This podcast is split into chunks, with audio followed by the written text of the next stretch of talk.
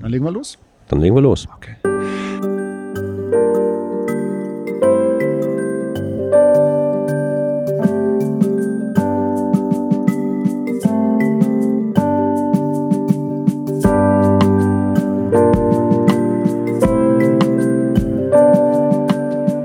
VHS Cast, der Podcast zu digitalen Themen in der Erwachsenenbildung.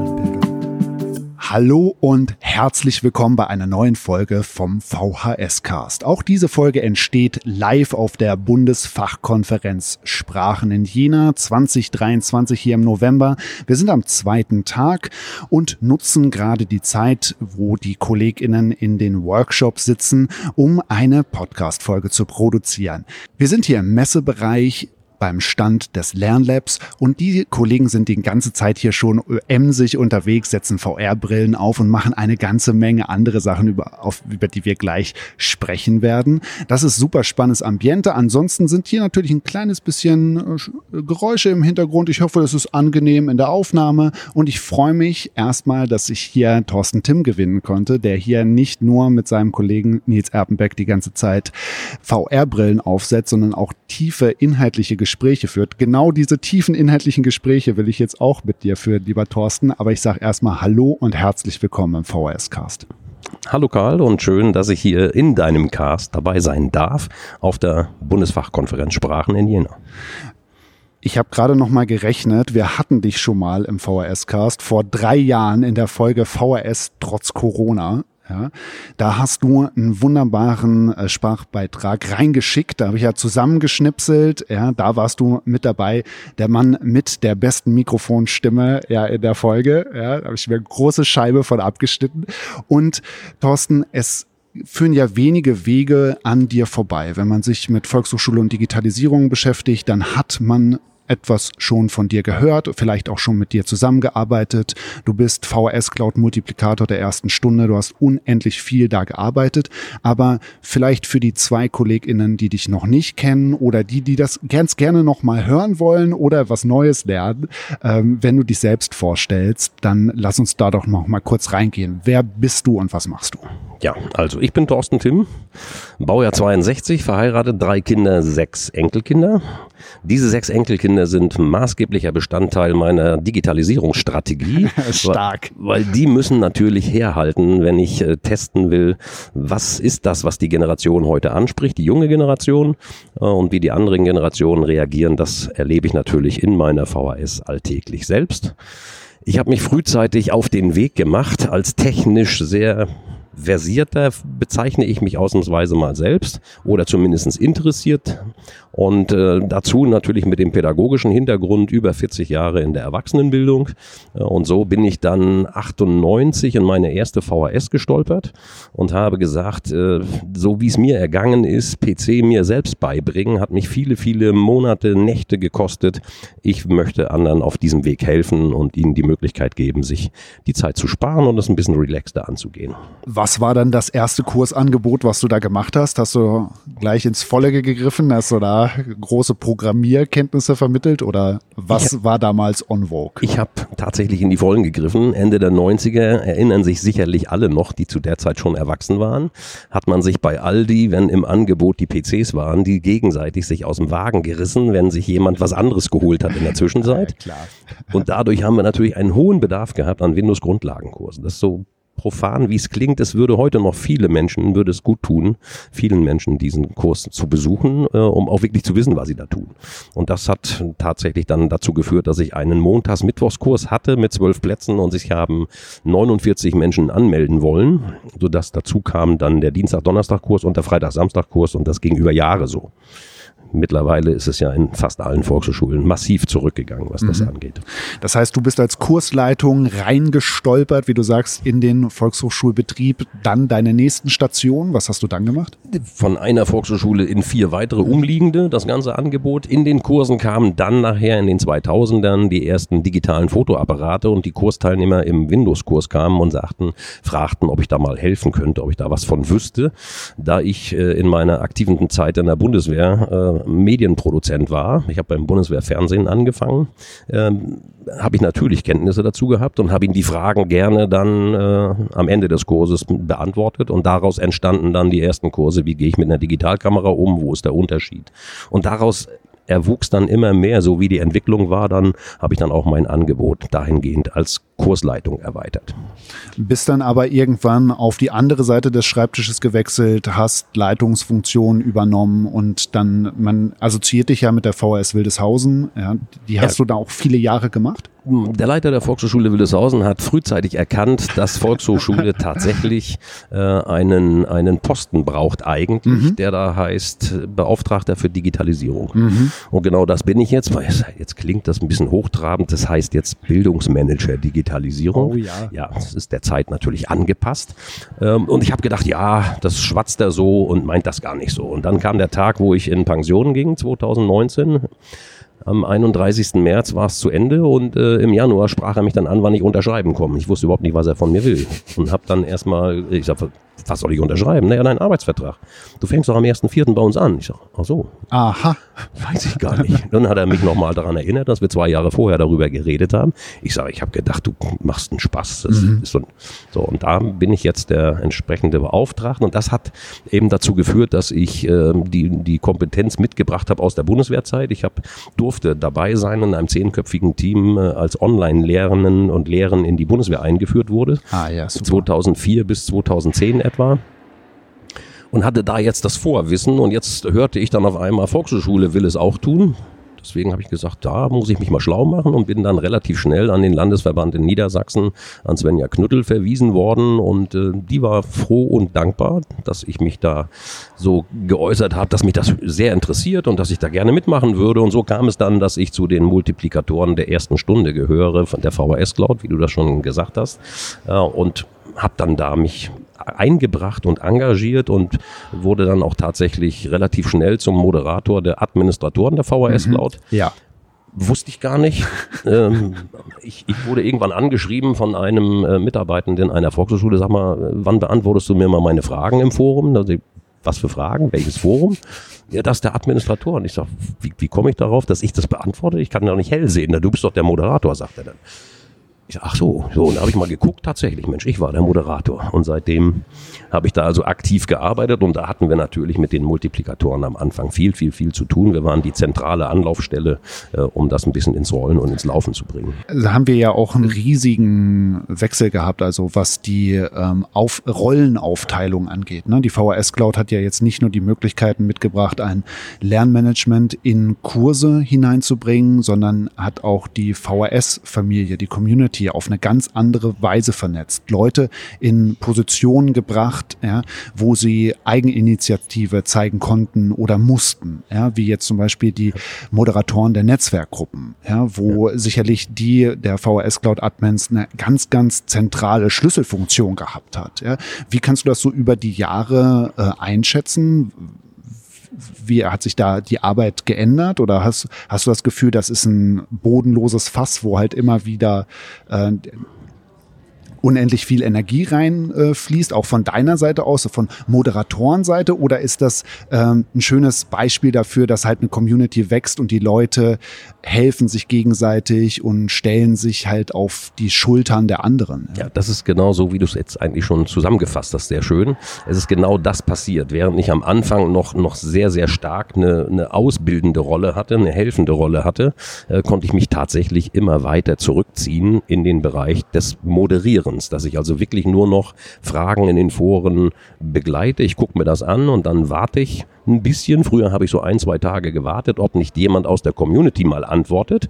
Ähm, und das hat tatsächlich gefruchtet. Also in der heutigen Zeit ist, wenn jemand eine Frage einstellt, in der Regel spätestens innerhalb einer Stunde eine Antwort von, von der Community da. Und nur dann, wenn wirklich jemand mal falsch liegt oder es vielleicht noch eine optimalere Lösung gibt, dann poste ich auch dazu. Ansonsten lasse ich das tatsächlich stehen und lasse die Community das auch lösen und das ist wirklich schön mit anzusehen, wie das gewachsen ist in den letzten Jahren.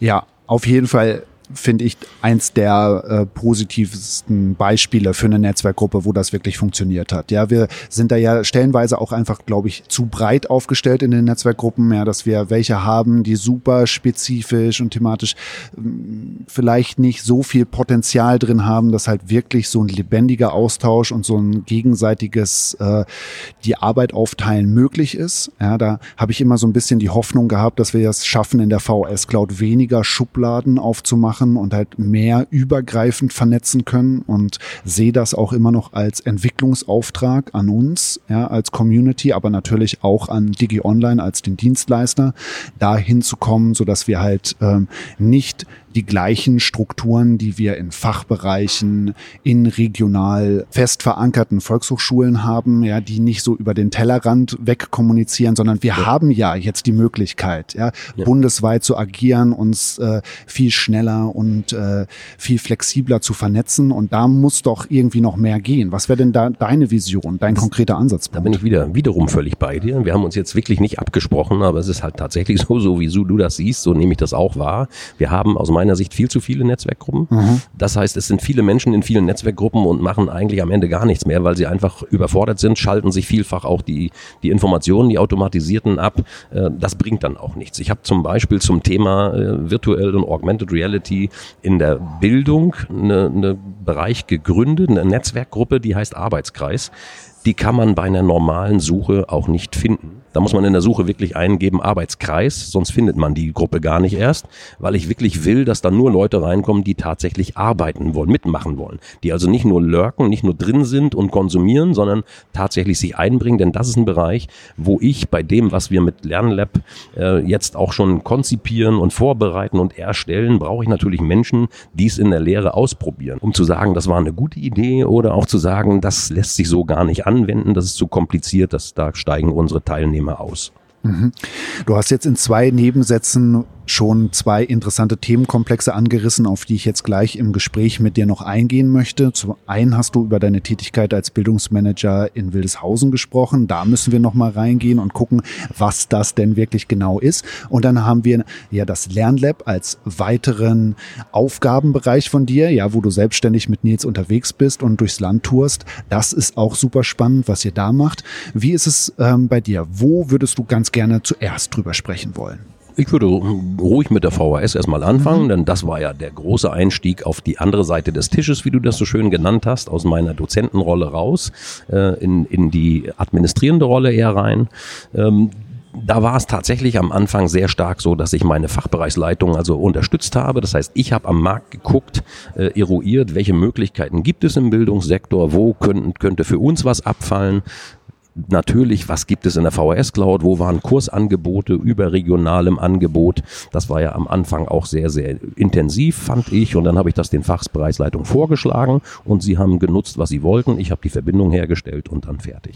Wir müssen nochmal den Geografie-Einsteigerinnenkurs machen. Wildeshausen wussten jetzt natürlich alle sofort, ja, äh, Nord, West, Niedersachsen. Ja, ja, ja. okay. Ja, Aber bitte mach uns noch mal ein paar Kennzahlen. Ja, wir sind im ländlichen Raum, wir sind auf dem flachen Land in Niedersachsen. Genau. Aber 20.000 Einwohner etwa, mhm. Kreisstadt. Kreisstadt. Vom Land, mhm. Kreis Oldenburg und liegt zwischen Oldenburg und Bremen, um das mal einzunorden. Okay, das heißt, ihr habt ähm, Menschen, die in Oldenburg und Bremen arbeiten und in Wildeshausen wohnen oder im Landkreis wohnen. Ja. Habt ihr einen Auftrag für den gesamten Landkreis? Habt ihr Außenstellen oder wir seid kein, ihr? Wir sind, wir sind ein eingetragener Verein. Wir mhm. sind im Schwerpunkt für die Stadt Wildeshausen zuständig mit der dazugehörenden Gemeinde Dötlingen.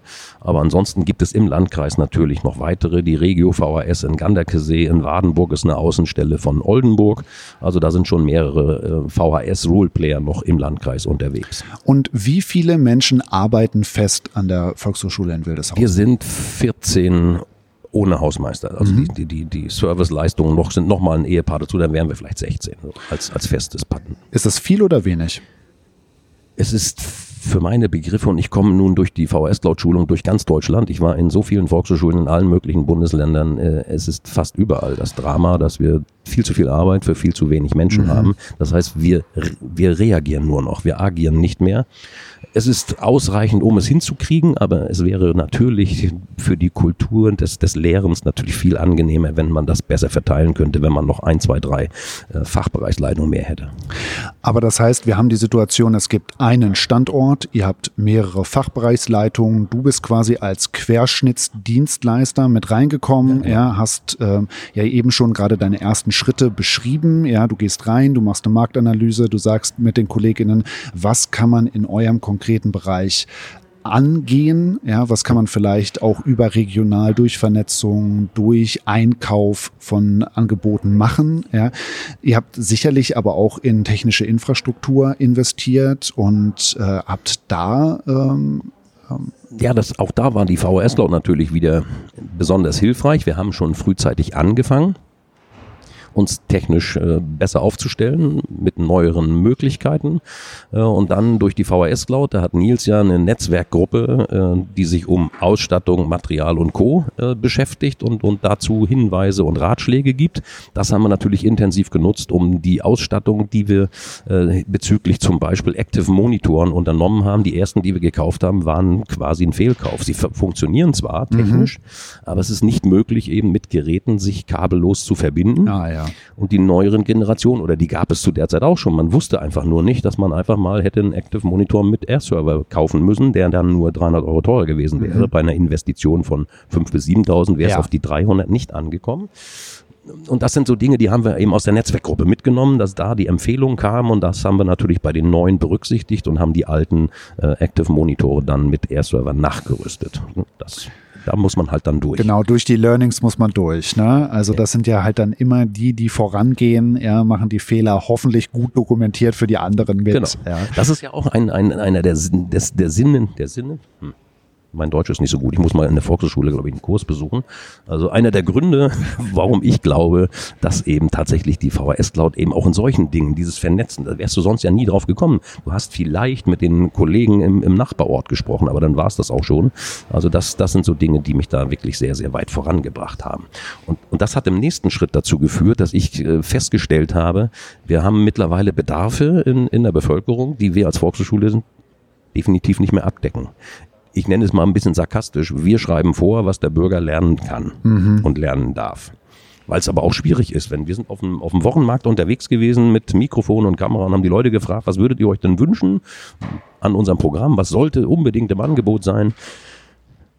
Yoga, Sprachkurse, also alles das, was wir schon tun mhm. und Neues kam fast gar nichts bei raus. Okay.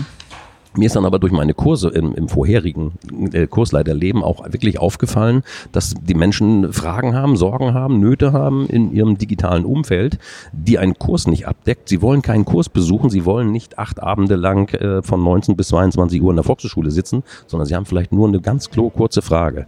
Und das hat mich dann zu meinem Lebenstraum gebracht. Ich habe mir gesagt, äh, die Menschen tun sich schwer zur Bildung zu kommen, also muss die Bildung zu den Menschen gehen. Und wie das mit Lebensträumen so ist, ich habe nie geglaubt, dass es Realität wird. Das ist ja immer so ein Traum, den man vor sich her schiebt, bis das Leben zu Ende ist. Ja, ja, ja, ja. Und in diesem Falle ist es jetzt tatsächlich durch glückliche Umstände wahr geworden. Und wir haben in Wildeshausen, in der Innenstadt, in bester Lage, zwischen Rossmann, wo alle hingehen, und einer Buchhandlung, wo die bildungsaffinen Menschen definitiv hingehen, äh, liege ich mittendrin jetzt mit einem Ladengeschäft, das da heißt Digitale Erlebniswelt Wildeshausen. Das ist auch gleich die Internetadresse, falls also jemand mal gucken möchte, digitale-lebenswelt Wildeshausen. Ich kannte das nicht. Das ist ein Grund, nach Wildeshausen zu fahren und sich das anzugucken. Wir haben natürlich Parallelen, die wir kennen, die ihr sicherlich auch angeschaut habt in der Konzeption. Ja, es gibt ja in Schleswig-Holstein äh, die lokal digital, also die digitalen Knotenpunkte seit sechs Jahren. Da ist mir zuerst ähm, der Knotenpunkt in Meldorf eingefallen, ja, wo die Kollegen von der Volkshochschule auch ein ähnliches Ladenlokal haben, das betreiben und äh, da genau das machen, was du ähm, als Lebenstraum oder ja auch als Notwendigkeit identifiziert hast, ansprechbar zu sein, gut qualifiziertes, freundliches Personal zu haben, das Fragen beantwortet, das Dinge zeigen kann, dass ich ein bisschen Zeit und Raum nehmen kann, ja, um erstmal ins Gespräch zu kommen, in Kontakt zu kommen, ohne dass da zwingend ein Verkaufsgespräch dran anschließen muss. Ja, genau. ähm, sag uns doch mal so in drei Kennzahlen, was genau ist denn dieses Ladenlokal? Wie lange habt ihr das schon? Wie groß ist das? Äh, wie viel Öffnungszeiten habt ihr? Wie viel Publikum kommt da so durch zwischen Rossmann und Buchhandlung? Ja, also wir haben montags bis samstags geöffnet. Dienstag ist Schließtag und wir machen von 9.30 Uhr bis 17.30 Uhr unser Angebot verfügbar und samstags von 9.30 Uhr bis 13.30 Uhr und die Leute können kommen mit jeder Frage, die sie haben, steht auch draußen dran. Das ist unser Claim: reinkommen, nachfragen, schlau werden. Ja, super. Und ähm, drinnen haben wir etwa eine, eine Fläche von 200 Quadratmetern. Da wird, haben wir also Robotik im Angebot, VR-Brillen natürlich im Angebot, verschiedenster Couleur, um einfach mal den Einstieg äh, schaffen zu können. Und es geht um Programmieren, wir haben Nintendo Switch und, und, und, und, und. Also alles, was man so im, im Tagesgebrauch sich vorstellen kann. Und hinten dran äh, hängt sich tatsächlich ein Medienproduktionsstudio für alle Bildungseinrichtungen in Niedersachsen.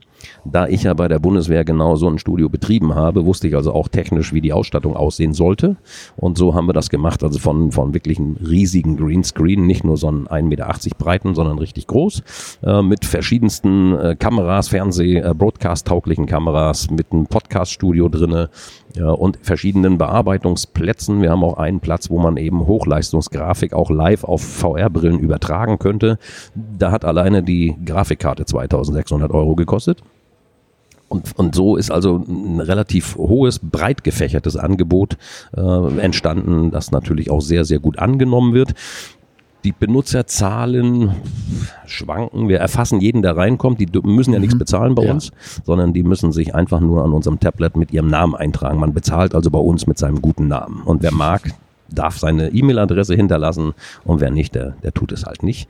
Und wir liegen bei wöchentlichen Nutzerzahlen irgendwo zwischen 40 und 100. Mhm, Im ja. Winter etwas weniger, im Sommer alleine, weil die Tür auf ist. Es ist mhm. tatsächlich ein, ein Door-Opener, wenn die Tür offen ist. Ja. Dann kommen die Leute auch rein total gut. Und das ist ja auch spannend. Also ihr habt wirklich äh, viel geöffnet. Also das ist nicht zu unterschätzen, was das an Personalressource zieht, ja, die fast jeden Wochentag geöffnet zu haben, auch lange erreichbar zu sein, bedeutet ja auch, man ist für unterschiedliche Altersgruppen verfügbar, die einfach an anderen Zeiten am Tag frei haben, ja, und bei euch vorbeikommen können. Aber dann habt ihr diese spannende Mischung, dass ihr quasi ein Front Office habt, ja, für interessierte BürgerInnen und einen Back-Office-Bereich, wo die Kolleginnen aus den Volkshochschulen vorbeikommen können, wenn ich es ja, richtig verstehe, ja, genau. die halt äh, dort Dinge umsetzen können, die sie zu Hause in ihrer Volkshochschule nicht machen können, ja, weil einfach die technische Infrastruktur zu teuer zu beschaffen wäre. Und das ist ja natürlich eine fantastische Situation. Da muss ich natürlich sofort investigativ nachfragen, ja, und du äh, bist bitte, bitte ehrlich, ja. Mhm. Wie viele KollegInnen kommen denn da vorbei und nutzen die Infrastruktur und aus wie viel Kilometer Entfernung? Also ihr seid ja relativ zentral in Niedersachsen, ja, aber es ist ja auch für die meisten so ein großes Bundesland, ja. kein Katzensprung. Kommen, kommen die und wenn ja, wofür kommen die? Es kommen tatsächlich ganz wenig. Mhm. Das war halt ein, ein Förderprojekt, wo das Land gedacht hat, wir lassen mal sowas einrichten, damit es verfügbar ist. Eigentlich sollten vier entstehen, es ist tatsächlich nur eins geworden. Äh, aber Grundsatz ist es, dass die natürlich kommen, Regio VHS, die VHS Delmenhorst, die natürlich nah dabei liegen. Für die ist es natürlich auch nicht so weit zu kommen. Auch die VHS Oldenburg kommt mal auch zum Austausch äh, bei uns vorbei. Was bisher eher intensiv genutzt wurde, war tatsächlich der Part VRAR in der Bildung. Da kommen die natürlich dann zu mir ins Ladengeschäft und können sich alles angucken, können die verschiedensten Brillen ausprobieren, können sich von mir zeigen und erklären lassen, was ist der Vor- und Nachteil und was könnte ich mir kaufen und was sollte ich besser lassen. Das heißt, ihr habt da natürlich auch viel Ressource für eure ähm, Angebote, die ihr selbst produziert, aus Wildeshausen heraus ja, und ähm, könnt da aus dem Vollen schöpfen. Ist das auch etwas, wo ihr als äh, kleinere ländliche Volkshochschule ähm, sehr aktiv in die Produktion reingegangen seid, wo ihr sagt, so wir haben jetzt hier das Studio sitzen und wir machen eigene Lerninhalte und das ist äh, Kosten, Nutzen, Aufwand ist da okay? Also das ist das Schlaraffenland, was sich wahrscheinlich viele Volkshochschulen äh, wünschen würden. Äh, die Kursleitungen bei uns können also zu mir in den Laden kommen, in die digitale Erlebniswelt und äh, ihre Wünsche kundtun. Und ich realisiere das mit meinen Mitarbeitern im Rahmen der Möglichkeiten, die wir haben. Und die sind ja nun, wie du schon gesagt hast, ziemlich hoch. Schulen sind tatsächlich mittlerweile auch schon auf den Trichter gekommen und die lassen wir selbstverständlich genauso kostenfrei bei uns das Ganze äh, nutzen. Äh, die kommen eben im Rahmen von, von Arbeitsgemeinschaften. Zum Beispiel hatten wir aktuell vom Gymnasium eine Lesearbeitsgemeinschaft, die so viele Bücher lesen, dass sie irgendwann gesagt haben, es wäre doch cool, wenn wir das denn der restlichen Schule äh, verfügbar machen und haben dann bei mir in der digitalen Erlebniswelt dann einen Podcast produziert, in dem sie halt coole Bücher vorstellen. Ah, super. Und das macht dann tatsächlich Sinn. Die Berufsschule war da, macht äh, halbjährlich im Politikunterricht Podcast, einmal zu den Wahlen in Niedersachsen. Dann ging es aus dem Gesundheitsbereich um Alkoholsucht bei Jugendlichen. Und da bieten wir natürlich die Möglichkeiten, dann auf professionelle Art das dann äh, umzusetzen aber auch für unsere eigenen Angebote. Wenn, wenn wir Lehrer haben, die zum Beispiel eine virtuelle Tour machen möchten mit ihren äh, Englischkurs, hatten wir tatsächlich, die haben sich versprochen, wenn wir zehn Jahre durchhalten, fahren wir nach London. Sie haben nicht bedacht, dass der Jüngste 67 war und die Älteste 72, als sie sich das versprochen haben. Und zehn Jahre später sah es anders aus. Da haben sie selbst erkannt, dass sie einen hohen Assistenzbedarf hätten, wenn sie da fahren wollten. Und dann haben wir das äh, möglich gemacht. Die, die Kursleitung kam zu mir und dann haben wir das gemeinsam erarbeitet dass die tatsächlich mit den Möglichkeiten Active Board und Co. eine Tour durch London gemacht haben und da, wo wir dann ausgestiegen sind aus dem Schiff über die Themse oder aus der U-Bahn, haben wir dann mit VR-Brillen den Buckingham Palace dann eben äh, aufgesucht und durchstöbert und so an verschiedenen Punkten halt gemacht. Also da bieten sich so schon viele Möglichkeiten. Du hast jetzt Arbeitsgemeinschaften, interessierte Kursleitungen genannt, die zu euch kommen, sich A, Inspiration abholen, aber B, auch ganz konkrete Hilfe. Ihr vernetzt euch als lokaler Bildungsakteur natürlich noch mal ganz anders dadurch ja, in die Schulen, Berufsschulen und in die Gesellschaft hinein. Ist denn da der Anspruch auch Menschen in konkrete Kurse zu bekommen? Also seht ihr euch auch so ein bisschen als Verkaufskanal oder geht es erstmal darum, einen Bildungsauftrag zu erfüllen, einfach dadurch, dass ihr dort seid ja, und äh, in der Innenstadt von Wildeshausen einfach eine offene Tür anbietet. Und das ist schon gut. Das reicht für das Geld, das ihr da ausgebt? Oder wie ist da die Mischkalkulation dahinter? Ja, das ist äh, quasi sowohl als auch. Ne? Das, das Vordergründige ist tatsächlich die Ad-Hoc-Hilfe bereitstellen, uns auch als, als versierten Anlaufpunkt darzustellen, sodass jeder auch auf die Schnelle mal eben, ne, ich erlebe das, dass Frauen ihre Männer bei mir abgeben, die dann mal eben mit der VR-Brille was ausprobieren und während sie noch eben bei Rossmann oder ein Buch kaufen gehen. Umgekehrt gibt's das auch. Es kommen Gott sei Dank auch Frauen rein, die sagen, Mensch, kannst du mir dann nicht das und das nicht mal zeigen oder die reinkommen und sagen, ich habe ihr eben versehentlich im, im, Gehen meine Kontakte gelöscht, die sind weg, kann man die wiederherstellen? Und äh, der Mann geht in der Zwischenzeit schon mal weiter zum Frühstücken beim Bäcker und dann helfen wir auch da schnell, aber tatsächlich äh, wollen wir neben der Ad-Hoc-Hilfe, wenn Sie merken, äh, da könnte mich vielleicht doch noch mehr interessieren, dann animieren wir Sie natürlich schon, äh, über unser Programmangebot nachzudenken und auch wenn meine Leitung das vielleicht nicht immer gerne hört, äh, wenn wir es nicht im Angebot haben, verweise ich sie auch an die Nachbarvolkshochschulen, die dann vielleicht 15 Kilometer weg sind, weil der Kurs ist bei uns schon durch. Jetzt könnte ich natürlich sagen, Mensch, es ist November, aber im März läuft er wieder. Das hilft den Menschen ja. aber oft nicht. So. Und dann sage ich, pass auf, im Dezember startet er in Ganderkesee, dann fährst du da eben hin. So. Ob sie es dann tun, ist ja natürlich hier, aber ich sehe mich auch tatsächlich als Dienstleister. Wir reparieren auch keine Dinge. Wenn es also wirklich andere Probleme sind, dann verweise ich auf die örtlichen Anbieter. Das ist nicht, nicht unser, unser Ansatz und auch nicht unser Anspruch. Ich muss dich natürlich fragen, woher das Geld kommt. Woher kommt das Geld? Um ja. diese Öffnungszeiten zu ermöglichen, um diese Betreuungsarbeit zu finanzieren, ja, die ja erstmal nicht auf Kursteilnehmer primär einzahlt, sondern ein wunderbares Serviceangebot ist, ja, das aber nicht so einfach zu quantifizieren ist. Ja. Du hast ja eben schon mal zur technischen Ausstattung gesagt, dass ihr da Landesförderung hattet und da einfach anschaffen konntet, aber laufende Personalkosten sind ja immer noch ein anderer Schnack. Wie ist ja. das gegenfinanziert? Also das ist natürlich das Hauptproblem, so eine Einrichtung, äh, vor dem alle stehen, die es interessiert. Wir hatten jetzt gerade vor zwei Wochen äh, die Stadt Soest da, die etwas Ähnliches machen will, die sich also bei uns dazu auch tatsächlich schlau gemacht hat. Die finanzielle Herausforderung stellt sich wie folgt dar. Dieses Projekt, was da war, da haben wir für das äh, Medienproduktionsstudio 120.000 Euro beantragt und haben 33.000 gekriegt.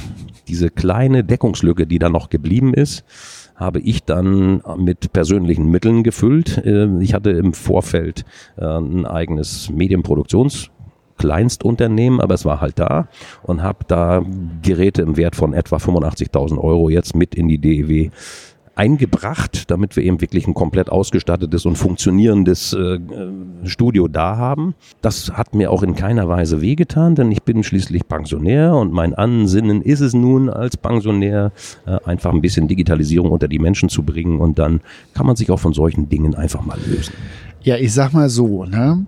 Die Kolleginnen, die jetzt zuhören, sind anscheinend jetzt am besten beraten, genau solche gut situierten Pensionäre zu suchen, ja, die noch eine Möglichkeit suchen, ein bisschen ähm, in die Bildungsgesellschaft hineinzustrahlen. Ja.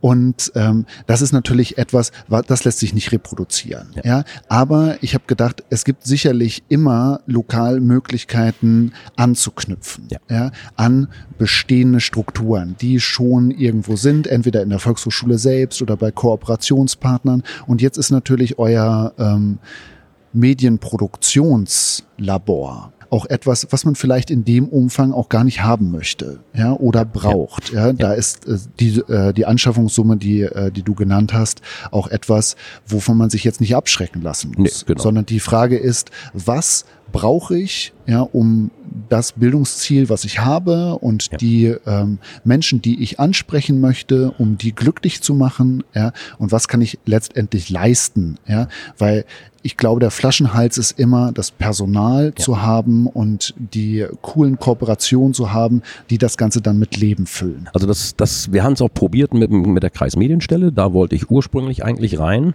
Äh, und äh, das hat sich aber so gezeigt, dass eben die Räumlichkeiten, die uns zur Verfügung gestellt wurden, dann jedes Mal abends wieder hätten leergeräumt werden müssen, falls sie nächsten Tag zum ja. Unterrichten funktionieren. Das geht mit einem Medienproduktionsstudio einfach nicht. Also wir hatten schon das Interesse, das mit denen zusammenzumachen. Die hätten auch Interesse gehabt.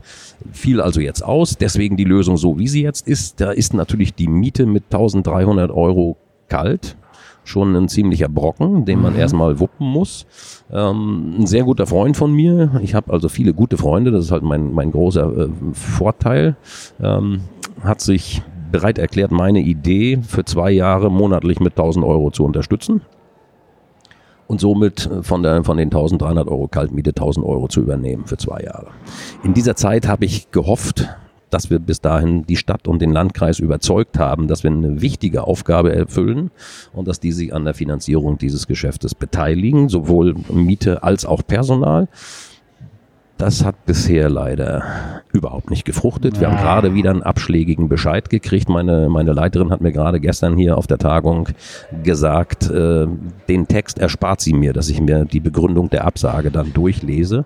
Äh, da müssen wir weiter dranbleiben. Ich muss weiter gucken, ob ich, ob ich äh, Sponsoren gewinnen kann, die das dann wenigstens erstmal tragen von von der Miete her die Volkshochschule ist diejenige, die das, die mich bezahlt. Also ich habe jetzt meine Aufgabe als Bildungsmanager Digitalisierung so weit, dass ich um acht in die Volkshochschule gehe, für alle bis um Viertel nach neun für Fragen zur Verfügung stehe und dann eile ich rüber in den Laden und vertrödel die wertvolle Arbeitszeit der Volkshochschule damit, dass ich dann im Laden sitze. Aber es ist ja kein Vertrödeln. Der, der, Mehrwert ist ja trotzdem für uns erkennbar. Und das ist jetzt natürlich ein Szenario, das kommt allen bekannt vor. Man hat eine tolle Idee, man pusht da Herzblut rein und es wird nicht gesehen. Ja, oder es dauert einfach lange, bis man das Brett gebohrt hat. Ja, und sich da zwei Jahre zu nehmen oder nehmen zu können, ja, um zu sagen, wir haben die Überzeugung, dass es ein Angebot ist, was die Menschen hier brauchen. Und du hast gesagt, ja, 40 bis 100 Leute in der Woche, ja, die zu euch kommen und die alle etwas mitnehmen ja, und die alle etwas lernen. Ja, und das ist so ein tolles Angebot. Und wir sind immer vor der Herausforderung, so dass wir diese Bretter erstmal bohren müssen. Ja, ja. Dass das halt nicht sofort funktioniert. Ja. Es muss sich rumsprechen.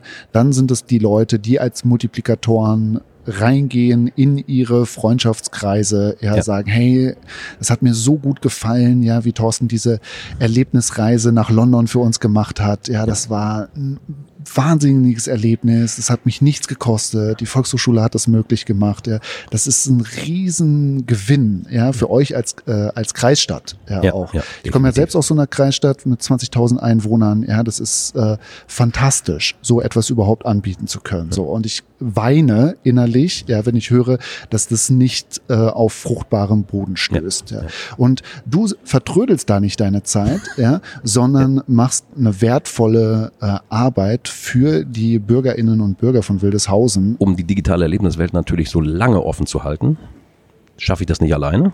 Weil bei mir, wenn ich eine Stunde früher aufstehe, die Mittagspause durchmache, schaffe ich im Tag auch nur, auch nur 26 Stunden. Mehr geht halt nicht. Und deswegen äh, sind wir den Weg gegangen, haben interessierte FSJler gesucht. Und wir haben einen gefunden im letzten Jahr, einen FSJler.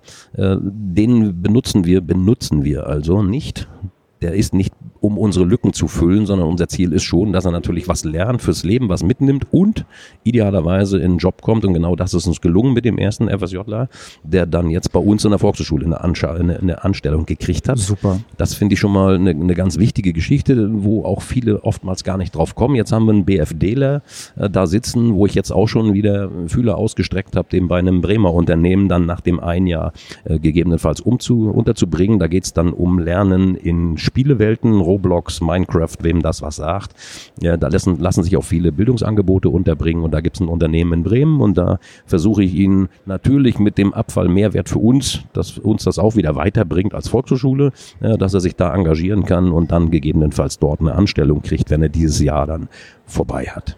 Aber du hast ja nicht nur da die 40 bis 100 Leute, die du da ähm, betreust über die Woche, sondern du hast noch eine ganze Menge Freizeit anscheinend, ja, um dir mit Nils ähm, äh, Ideen und äh, Konzepte zu überlegen, die ihr in eurer freiberuflichen Tätigkeit im Lernlab äh, umsetzt. Und da seid ihr ja auch hier jetzt gerade auf der Bundesfachkonferenz äh, als Team unterwegs, zeigt, was ihr da an Fortbildungen und Angeboten macht. Ihr konzeptioniert Angebote, ihr setzt die aber auch selbst um und da haben wir auch einige Anknüpfungspunkte. Da würde ich ganz gerne mit dir nochmal so ein bisschen drüber sprechen ich muss dich nicht fragen, warum du dir den Schuh auch noch anziehst. Ja, du bist einfach ein aktiver Rentner. Du willst noch mal richtig Gas geben anscheinend. Ja, und ihr seid äh, jetzt, glaube ich, seit zwei, zwei, drei Jahren unterwegs Jahren, hm. in dem in dem Team und äh, seid überregional mit verschiedenen Angeboten unterwegs. Du hast sicherlich aber auch direkt die Webadresse zum Nachgucken bereit für das Lernlab, wer dann noch gerne mal nachschauen möchte. lern-lab.org. Die Webseite haben wir natürlich auch in der Folgenbeschreibung verlinkt. Da kann man sich dann direkt schlau machen und da in eure Angebote reinschauen. Aber fass uns doch noch mal kurz zusammen. Was machst du mit Nils zusammen im Lernlab? Lernlab ist eine Einrichtung, eine GBR, die wir geschaffen haben, weil wir gemerkt haben, Volkshochschulen stoßen immer wieder an Grenzen, wo sie Dinge nicht umsetzen können, nicht umsetzen dürfen, aus den unterschiedlichsten Gründen heraus. Äh, und wir haben gesagt, wir müssen äh, uns da mal auf den Weg machen und, und genau diese Lücken schließen. Und das war unser Hauptansinnen. Wir sind ja also vom, vom Haupteinkommen her äh, gut und vernünftig beschäftigt und können jetzt quasi zum Selbstkostenpreis äh, Angebote machen, die wir eben in den Volkshochschulen sehen, da wo wir angesprochen werden, wo es Bedarfe gibt und aktuell sind wir eben im Bereich AR, VR in der Augmented und Virtual Reality in der Bildung und virtuelle Welten in der Bildung. Das ist jetzt unser aktueller Stand. Da bewegen wir uns, da produzieren wir Content, denn viele werden vielleicht schon festgestellt haben, wenn sie sich eine Brille gekauft haben, da ist nichts drin, mhm. womit man lernen kann. Oh ja. Und deswegen sind wir dabei, in Zusammenarbeit mit Olga Kühl zum Beispiel, jetzt für den Sprachenbereich äh, eben Szenarien zu produzieren in 360 Grad, die dann in der Bildung Einzug finden können. Und das ist hier so quasi auch der Renner dessen, was die Menschen hier interessiert, zu sehen, was geht, wie geht und vor allen Dingen aber auch, das ist uns auch wichtig, was geht nicht. Was geht denn nicht? Es geht rein finanziell vieles nicht. Das heißt also, eine virtuelle Welt bauen lassen kostet richtig Geld. Das wäre auch nicht der, der erste Schritt, den wir gehen, sondern wir nutzen, hier haben wir zum Beispiel ein Projekt aus Hessen von der evangelischen Erwachsenenbildung, die da eine virtuelle Welt, einen Kurs gemacht haben, der fast ein Jahr lang lief jetzt, der endet am 6. Dezember in Mainz, äh, wo also die, die Erwachsenenbildner kommuniziert haben in, in Zusammenarbeit, in, in Online-Sitzungen, was, wie würden wir uns vorstellen, wie sollte so eine Welt aussehen, welche Elemente sollte sie beinhalten und diese Welt ist dann durch ein Unternehmen über diese Fördermittel äh, erstellt worden und allen Teilnehmenden kostenfrei zur Verfügung gestellt worden. Und das ist eine Geschichte, das kannst du als Volksschule im Normalfall niemals wuppen. Da ja. denke ich auch ein Landesverband ist damit auch finanziell überfordert. Ja. So, das, das wären vielleicht Schritte, wo man in DVV-Chargen denken könnte in diesen Ebenen vielleicht so ein Ding mal wenn, produzieren zu lassen. Das wäre vielleicht auch mal eine Idee einer eine Netzwerkgruppe von mir aus, äh, wo man sagt, Mensch, lass uns doch mal so eine Welt kreieren, wo ganz, ganz viele mitspielen. Wir waren jetzt in dem letzten Kurs in Hessen 15, 20 Teilnehmer. Jetzt stell dir das vor, wir, wir arbeiten nur mit 100 äh, Volkshochschulen, was wir da plötzlich lostreten könnten. Und wenn man das dann äh, zentral mal machen würde, würde das schon recht ordentlich gehen. Jetzt sagst du äh, digitale Erlebniswelten, virtuelle Erlebniswelten. Ich denke, ja, man setzt die Brille auf und dann kommt da magischer Staub und nimmt mich mit und ich sehe Wasserfall und Feen, ja, und alle sprechen in äh, Fantasiesprachen mit mir. Also ja. Thorsten, da brauchen wir noch ein bisschen mehr Einordnung. Was ist denn jetzt so eine virtuelle Erlebniswelt und eine Lernwelt, eine Lernumgebung? Was unterscheidet die von klassischen Lernumgebungen, wie jetzt einem Lernmanagementsystem, wie der mhm. VHS Cloud, einer Dateiablage und etwas, womit man Lernen organisieren kann? Was unterscheidet so eine virtuelle Erlebniswelt, eine Lernwelt? Was macht da für dich den Reiz aus? Also der, der wesentliche Unterschied ist erst einmal, dass wir von einem platten 2D-Szenario in eine äh, 3D-echte echte, ich bin noch, eine echte virtuelle Welt, ein Traum, eine, eine virtuelle Welt jetzt äh, gehen, wo wir eben nicht etwas anschauen, sondern wir sind der Inhalt, wir agieren in dieser Welt. Das ist auch äh, wissenschaftlich nachgewiesen, gibt es eine Studie dazu, zum Beispiel äh, VR in der Geflüchtetenausbildung, die das wirklich von allen Seiten beleuchtet hat. Wir reden hier von Behaltensquoten und die Fachleute wissen, was ich dann meine, von 85 Prozent, bis zu 85 Prozent. Das beginnt nicht bei 10, sondern es beginnt schon ziemlich hoch. Das heißt also, dadurch, dass ich mir nicht etwas anschaue, es nur konsumiere, sondern ich bin da drin, ist es ein ganz anderes Wahrnehmen, es ist ein anderes Agieren und die an dieser Studie teilgenommen haben, zum Beispiel, haben gesagt, sie, sie würden sich sofort trauen, die erlernten Situationen in der Apotheke, beim Arzt, whatever, äh, sofort dahin zu gehen und hätten keine Angst mehr, hätten keine Berührungsangst, das auch zu tun, weil sie es ja in der virtuellen Welt genau so getan haben. Sie haben mit einem echten Menschen gesprochen, was natürlich aufgezeichnet war, aber das nehmen die ja nicht wahr, weil die KI, du stellst eine Frage und äh, dein Gegenüber antwortet entsprechend, wenn du nicht richtig gesprochen hast, äh, Entschuldigung, ich konnte sie nicht verstehen, dann sprichst du richtig und, und das macht es aus, den wesentlichen Unterschied, dass die Menschen diese Situation jetzt zu beherrschen glauben und deswegen trauen sie sich im, im richtigen Leben, weil sie haben ja mit jemandem gesprochen. Und das ist nicht irgendein Avatar, das ist auch noch nicht künstlich, Jetzt kommen wir nämlich zur Herausforderung. Wenn ich sowas im Unterricht einsetzen will, muss mir klar sein, diesen Traum, den hier viele geträumt haben, ich müsste 20 Brillen kaufen, äh, ist völliger Unfug. Ein versierter VR-Trainer kann nicht mehr als vier bis sechs Schüler betreuen. Jetzt müssen wir also mal zurückdenken. Wir haben eine 30er Integrationsklasse. Wir nutzen vier Brillen von mir aus. Was machen die anderen 26? Und das ist das, was wir hier jetzt äh, tatsächlich auf dieser Bundesfachkonferenz auch vorstellen. Konzepte, dass man überhaupt mal sich ein Bild machen kann. Wie muss ich mir das denn vorstellen? Wenn einer die Brille aufhat, was machen die anderen? Ja. Gucken die aus dem Fenster? Ja, was machen die denn dann, Thorsten? Ja, die haben Gruppenarbeiten. Die, die erarbeiten sich vielleicht Dialoge, die sie vorher schon mal gelernt haben, äh, erarbeiten die sich schriftlich. Als Beispiel, wir haben hier Hotel am Start, dann gehen die eben daher und haben den Auftrag, du bist eine fünfköpfige Familie, willst einchecken, jetzt schreib mal bitte, schreibt als Gruppe bitte den Dialog, was müsste ich sagen, was wird die Rezeptionistin mir antworten und in dieser Art, äh, während die anderen dann tatsächlich in der Brille agieren und wirklich in der Brille mit der Rezeptionistin sprechen, über KI gesteuert. Dieses KI gesteuert haben wir noch nicht wirklich am Start, weil es einfach eine Kostenfrage war und jetzt mittlerweile ist es ja tatsächlich, dass sich KI gigantisch entwickelt. Oh ja. Und deswegen hat natürlich der Anbieter der Plattform gesagt, wir wollen dieses Jahr Entwicklung mal abwarten. Das wird sich also finanziell dramatisch nach unten verändern. Und dann können wir da natürlich auch deutlich bessere Angebote machen. Das heißt, was ihr jetzt hier macht, ist Menschen, Kolleginnen und Kollegen, die interessiert sind, mal so in so einer virtuelle Realität abzutauchen, setzt ihr hier ganz konkret die Brille auf. Ihr habt für einige Headsets mitgebracht. Ich sehe hier die ganze Zeit Menschen, die klicken durch die durch die Welt äh, schauen, die Welt und, schauen. Und, du fragst ja. dich, wo gucken die hin? Ja, ja, da ist, ist doch nichts. Das ist aber super faszinierend, oder?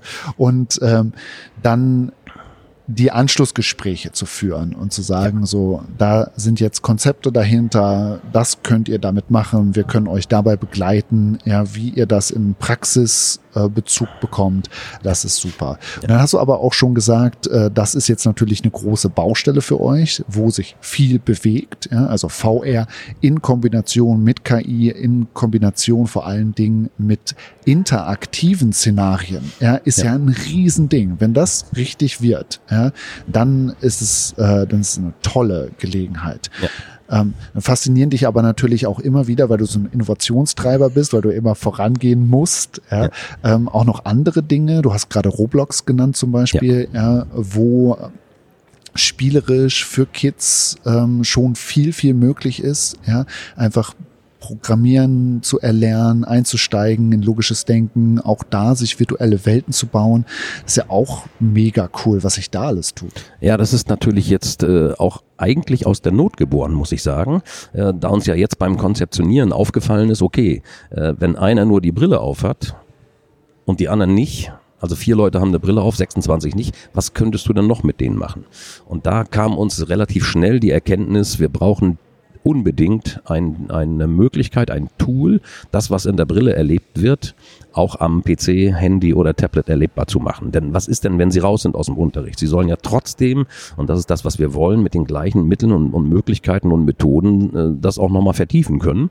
Und das äh, bieten tatsächlich dann eben bestimmte Plattformen, wo ich das in der Brille sehen kann und wo ich es platt sehen kann. Das heißt also, ich habe zum Beispiel einen Anbieter, der heißt ThinkLink, also Think mit G, thinklink.com und da kann man für einen schmalen Taler, für 70 Euro im Jahr als Lehrerversion dann so einen Zugang sich machen, kann da seine 360 Grad Videos und, und Fotos einbinden und kann da drauf tatsächlich so ein bisschen äh, Wortschatz lernen und sowas installieren und wenn ich dann diese Seite in einer VR-Brille aufrufe, dann habe ich unten rechts so ein Brillensymbol, dann kann ich da draufklicken und dann schaltet er um in den 3D-Raum dann, und dann stehe ich im Foto. Ich schaue es mir also nicht mehr nur an, sondern ich bin mittendrin. Derselbe Effekt also den ich jetzt auf der Brille habe, kann ich aber eben auch am PC nutzen. Dann kann ich da reinklicken mit der Maus, kann mich rumdrehen, oben, unten, vorne, hinten, überall hinschauen äh, und kann das ähnlich gut nutzen. Ich werde natürlich nie am PC weil ich ja trotzdem zweidimensional raufgucke, auch wenn ich da drehen kann mit der Maus, werde ich nicht wirklich dieses, dieses hohe Level erreichen wie in der Brille. Aber kein Mensch kann zwei Stunden oder drei Stunden oder vier Stunden eine Brille aufsetzen. Das ist völliger Unfug.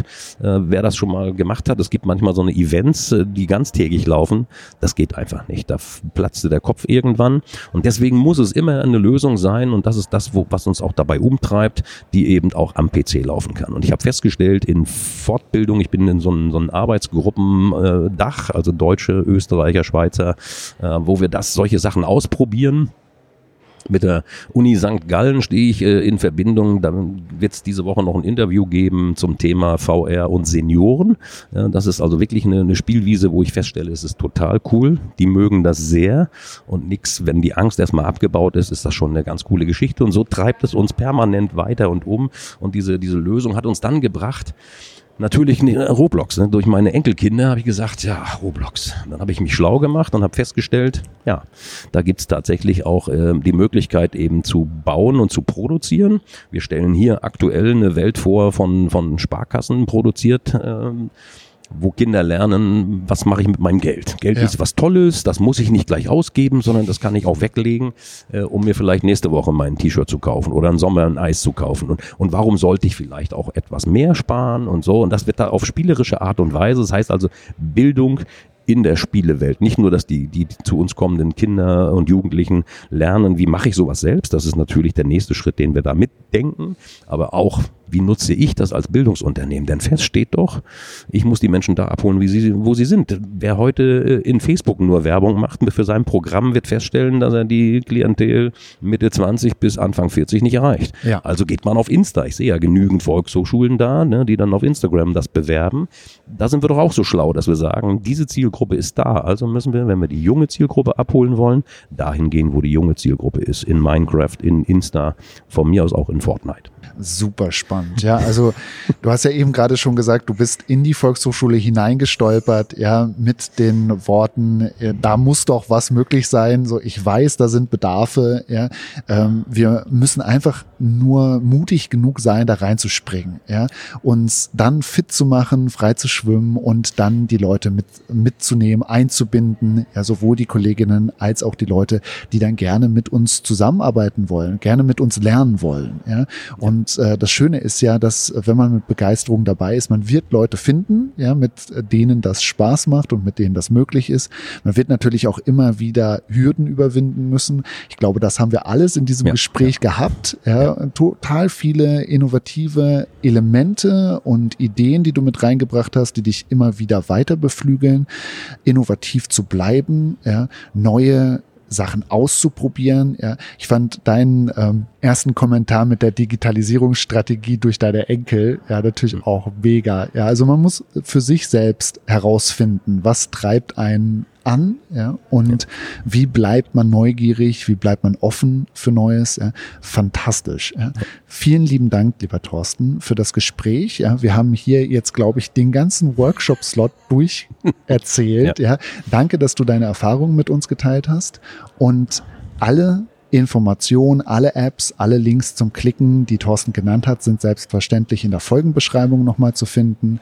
Und ich wünsche ganz viel Spaß beim Weiterstöbern und möglicherweise auch in der weiteren Zusammenarbeit mit Thorsten in der ein oder anderen Funktion. Vielen Dank. Ja, ich bedanke mich ebenfalls.